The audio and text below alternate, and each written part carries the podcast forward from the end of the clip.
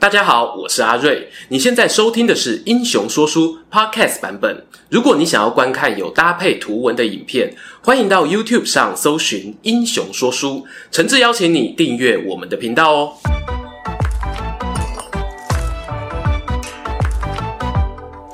Hello，英雄说书的观众朋友，你们好，我是说书人阿瑞，替大家带来精彩的英雄故事。又到了我们每月一次的台湾列传时间。前阵子啊，我看到一则有意思的中央社报道，美国呢有线电视新闻网指出，总统蔡英文哦是在公元一九七九年驻台美军撤离之后，几十年以来呢首位承认美军仍然在台湾从事军事训练任务的台湾元首。讲坦白的哦，台湾作为一个具有主权的政治实体，如果有第三方的军事单位想要在我们境内活动，无论人数多寡哦，基本上呢没有政府的同意是很难达成的。这就让我想到啊，一个以前教科书课本多半轻描淡写带过的话题：历史上呢，究竟有哪些外国军事单位曾经在政府的默许或者光明正大同意下，在台湾这座岛屿上执行过任务呢？他们彼此驻台的目的、动机又有什么差别呢？今天呢，就来跟各位聊聊这段故事。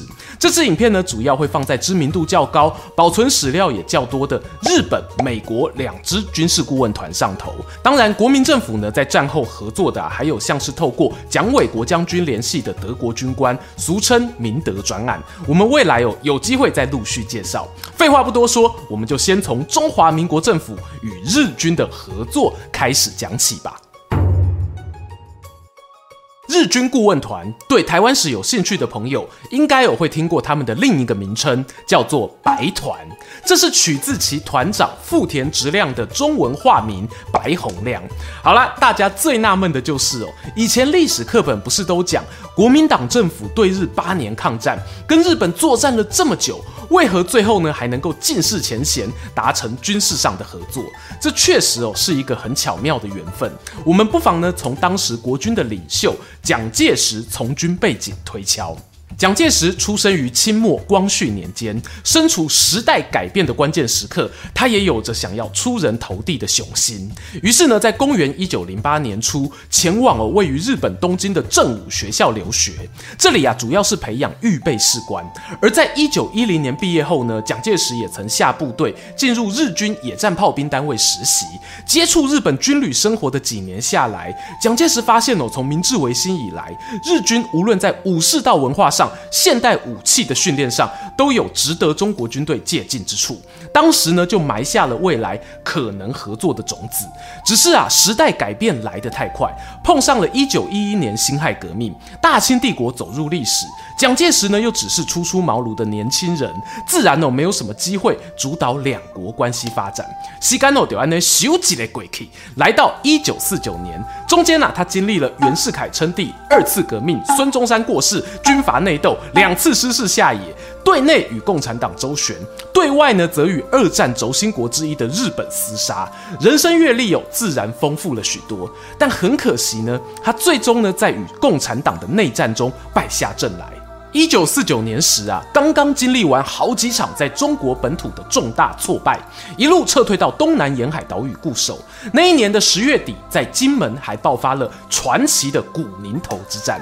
在这里 moment 这里时间，日本军官与国民政府军留下了合作的记录。我们在古宁头的影片中啊，有提到，当时老蒋呢，把金门、厦门的作战统筹任务交给了同样有日本军校留学背景的心腹汤恩伯。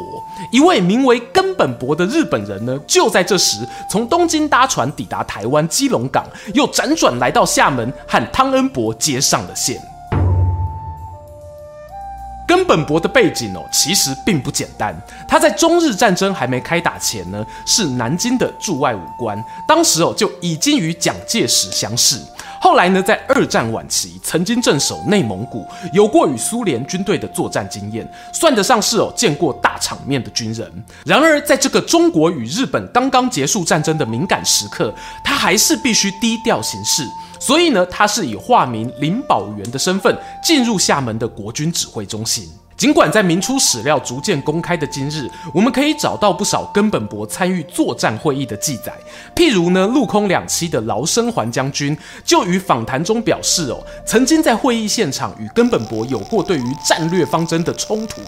假设呢，根本博完全没有影响力，只是一个吉祥物，那冲突势必不会发生。但同时呢，如果要说根本博具有对古宁头之战胜负决定性的影响，我也不是那么有把握。我愿意这么说啊，他确实呢有提供当年国军在战略眼光上的贡献，但若要实际参与执行作战哦，毕竟呢有太多将领对日本人有成见，指挥系统呢是很难顺畅运转的。根本博这次渡海来台，虽然动机复杂，有人说呢他是为了帮助好友蒋介石，但也有人认为呢他是想透过顾问的身份取得在军中东山再起的契机。残酷的是呢，接下来呀、啊，日本与国民党的更进一步合作，根本博却被排除在外，这又是为什么呢？事实上哦，在古宁头战役还没爆发前，日本东京那边就已经有酝酿啊，要与国民政府携手对抗中国共产党势力的计划。当时呢，是由原本的日军驻华指挥官冈村宁次担任召集人。诶，没错。二战结束时哦，在南京代表日本签署降书的人也是他。就如同我们影片开头提到的，派遣军官去他国执行任务是个敏感的话题。当这项计划还没有完全成真之前呢，偷跑是个大忌。你各位猜到了，根本博帮助国军的消息后来被爆料哦，搞得左右不是人。所以呢，日本军事顾问团正式成型时呢，他就被排出了团员名单。公元一九四九年十一月，由富田直亮担任团长的十七名顾问团成员陆续抵达台北。富田直亮呢，化名为白洪亮。有一种说法是哦，他故意用白色要与象征共产阵营的红色做对抗。那具体来说呢，这批日本军官打算与国民党政府进行怎么样的合作呢？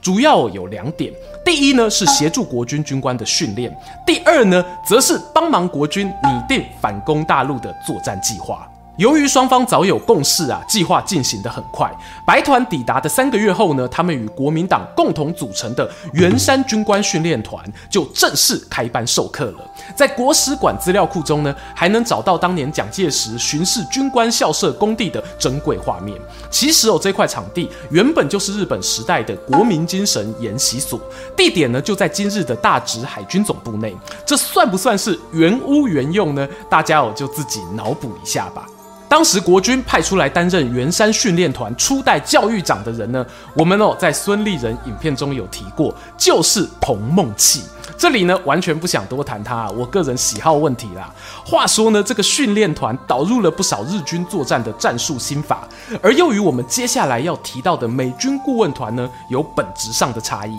我们用炮兵作战来举例哦，如果是当年的美式心法，会强调所谓的弹幕射击啊，交叉火网压制。但对于日本来说呢，工业产能远远比不上美国。照这种打法哦，开战没有两下子，子弹就要见底了。因此呢，日军在炮兵战术上啊，会更讲求高精度的射击。我强调一下哦，这是以当年的历史环境状况举例。在阿瑞我受炮兵训练的时候呢，时代哦其实就已经不一样了。除了上面这个例子之外呢，以目前当过兵的观众朋友，应该对于单兵战斗教练、刺枪术这些操课项目很有印象。而在士官兵的养成教育上呢，譬如成功岭大专兵集训、征兵制与预官制度，上述种种内容哦，都受到白团的顾问咨询影响深远。再来，刚刚哦说到白团的第二个重要目标呢，是协助国军反攻大陆。我们客气点说啦，不要讲反攻哦。当时呢，金门马祖前线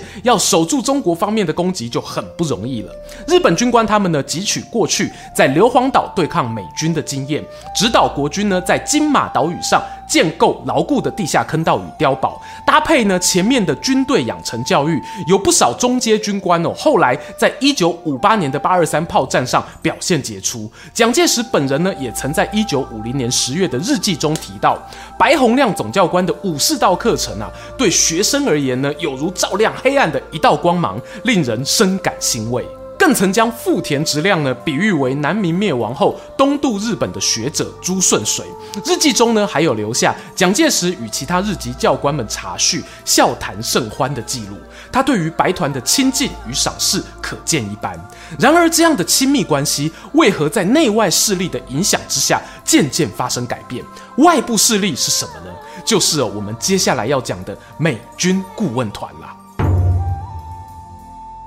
其实很有趣哦，我们一般常讲一九四五年日本宣布投降之后就是战后，但如果从国际法来看呢，在一九四五年八月到一九五二年四月旧金山合约生效起，这段时间严格来说呢是叫做停战状态。为什么会有这样的说法？是因为呢国际上要求日本必须履行他们宣誓投降时答应的各种条件后，获得相关利益国家的认可，并且签订和平条约，那个才叫做真正的战。好啦，我们毕竟我是说故事的频道，更详细专业的内容呢，欢迎有兴趣的观众自行 Google 一下关键字。就说这个一九四五到一九五二年之间停战状态下的台湾，由盟军阵营的国民政府军占领。当时呢，亚洲发生了一件大事，那就是一九五零年的韩战爆发。盟军的老大哥美国原本已经在一九四六年撤离台湾，当时呢，他们是以美军联络组的身份协助国军呢完成把日本军民百姓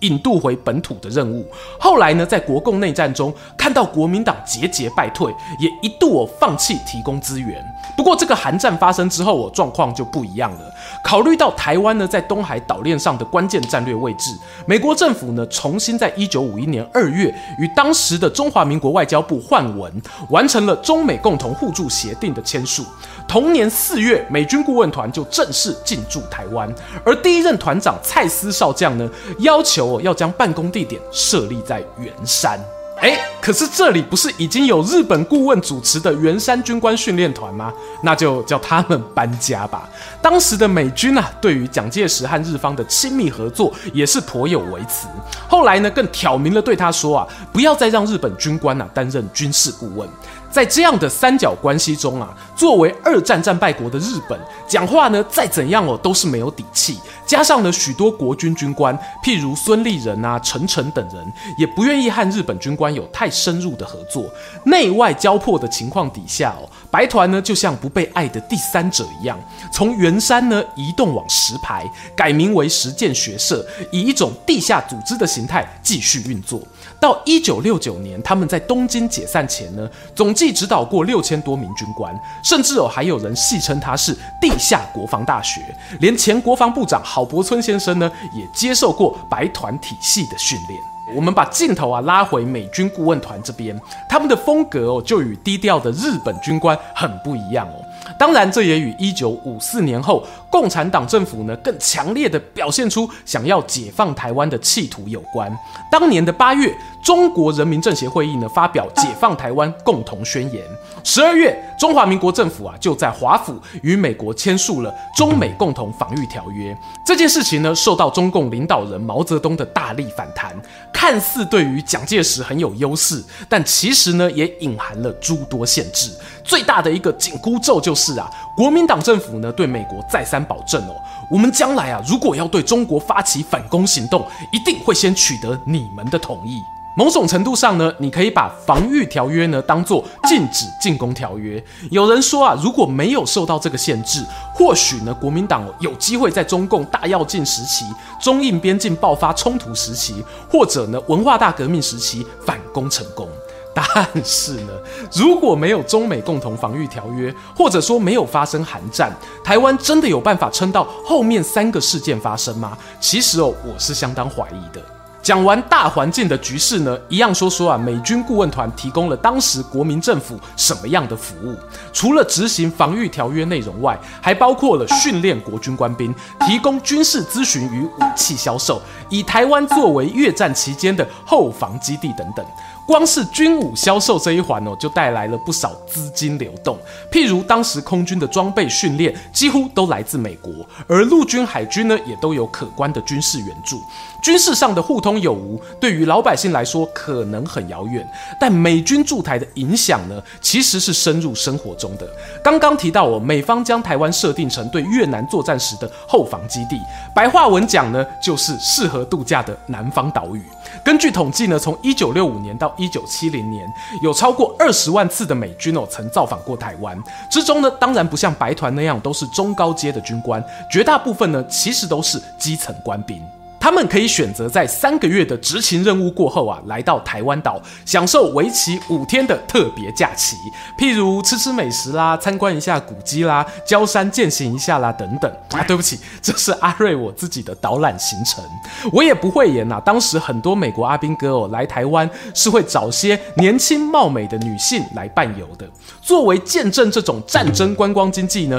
最经典的一张图，大概就是《时代》杂志于一九六七年刊登的一张北投温泉旅馆预兆。据说蒋介石得知这则报道非常生气，生气的理由是呢，作为美军度假岛屿，其实日本、泰国、香港也都有类似于台北的城市啊，但为何偏偏是我们上头条呢？讲点比较励志的啦，美军顾问团哦也有提供武器以外的物资援助，譬如金门的金城国小棒球队就在一九六九年呢获得一批球具赞助，这算是哦在当时那种紧张的大国战略角力之下，让人会心一笑的举动吧。不过呢，随着韩战与越战的终结，美国政府的对外政策也开始转向，派驻台湾的顾问团加上协防军队的人数，从八二三炮战时期高达一万九千多人哦，到了公元一九七八年呢，锐减到七百五十几人。接下来呢，发生中美断交事件，驻军全面开始撤离。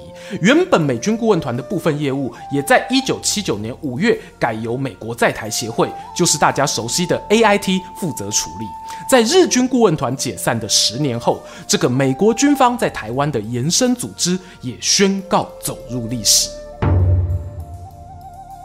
说是走入历史啦，但其实呢，历史就在你我的生活周遭。台湾哦，作为一个见证乱世政权更迭的岛屿，我们依旧可以发现许多和那些军事单位有关的遗迹。譬如呢，距离阿瑞公司很近的旧空军总部，现在已经转型为空总台湾当代文化实验场。民众呢入内参观时哦，就能看见园区中美军先后建造的通信办公室与美元大楼，白墙红瓦呢展现出强烈的现代主义风格。顺带一提呢，这区块同时也是过去日本时代总督府工业研究所的位置。两个对于台湾发展哦有重大影响的国家，在时间尺度被压缩后，竟然并存于同一个空间内，是我觉得呢特别有意思的事。此外呢，在今天靠近总统府的国发会大楼位置，一九五零年代呢，则是所谓美国经济合作总署（简称 ECA） 大楼和联合大楼两栋建筑的所在地，曾是农复会、美元会、美国新闻处以及怀特工程公司等重要单位办公的地方。有人开玩笑的说，这里的决策呢，跟总统府一样啊，攸关全岛人民的经济生活。另外呢，还有像是圆山公园以及变成花博争艳馆的中山足球场，以前呢曾是美军顾问团办公地点与堆放物资的仓库。花莲的松原别馆呢，曾是日军的指挥中心，也是战后美军顾问团的度假别墅。附近的长辈哦，可能都还有印象，在那些举办宴会的夜晚，会有美国人呢在门口发放食物与小红包。说了这么多啊，究竟日军顾问团与美军顾问团对台湾有什么不同的影响呢？坦白讲啊，国民政府呢选择与这两个国家合作，最大的动机哦，当然还是延续在这座岛屿上的统治权。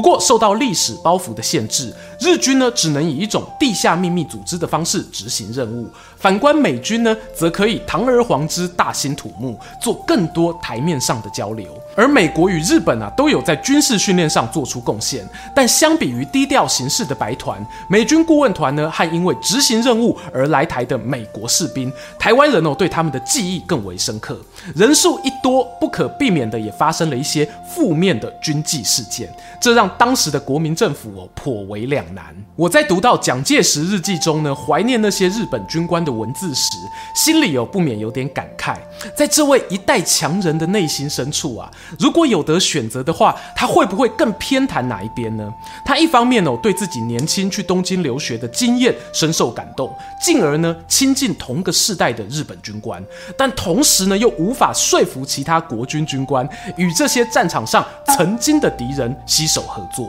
对于美国政府的外交政策，老蒋哦当然也是表达过不满，可是时代的浪潮却不由得他顽强抵抗。我曾经以为呢那样权力滔天、动辄决定旁人生死的领袖啊，应该没有什么事情会不如意吧。回头想想哦，原来他人生晚年也是无法自由地做出选择啊。这些故事呢，就留待以后我慢慢找时间聊了。如果不想错过最新影片呢，欢迎订阅英雄说书频道，期待与你们空中再见。